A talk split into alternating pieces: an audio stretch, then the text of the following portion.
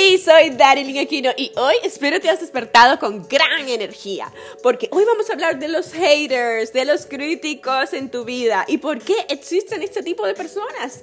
Pues bien, piensa en algo que tú tienes y que los demás quieren tener.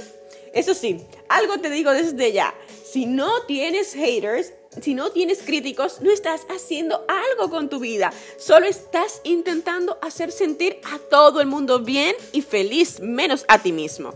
Los críticos son un mal necesario porque si te critican, eso significa algo, que estás haciendo algo tan fabuloso que otros quieren tenerlo y hacerlo también. Un hater te critica algo que tú tienes o que haces porque esa persona desea tenerlo o también poder hacerlo como tú.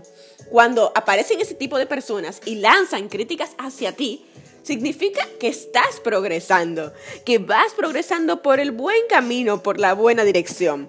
Pero ojo, no te enfoques en ellos, no valen tu tiempo. Enfócate en lo que sucede en tu vida y deja que el resto sean los que estén pendientes de ti. No malgastes tu energía en ellos. Deja que sean simples espectadores de tu vida, de tu progreso y sigue tu camino. Soy Darilyn Aquino en este fabuloso viernes. Espero verte en el próximo episodio donde cada día te daré consejos para transformar tu vida y ser tu mejor versión. Si te ha sido útil este episodio, te invito a que te suscribas al podcast aquí en esta plataforma y me dejes tu review u opinión. Recuerda que yo apuesto a ti.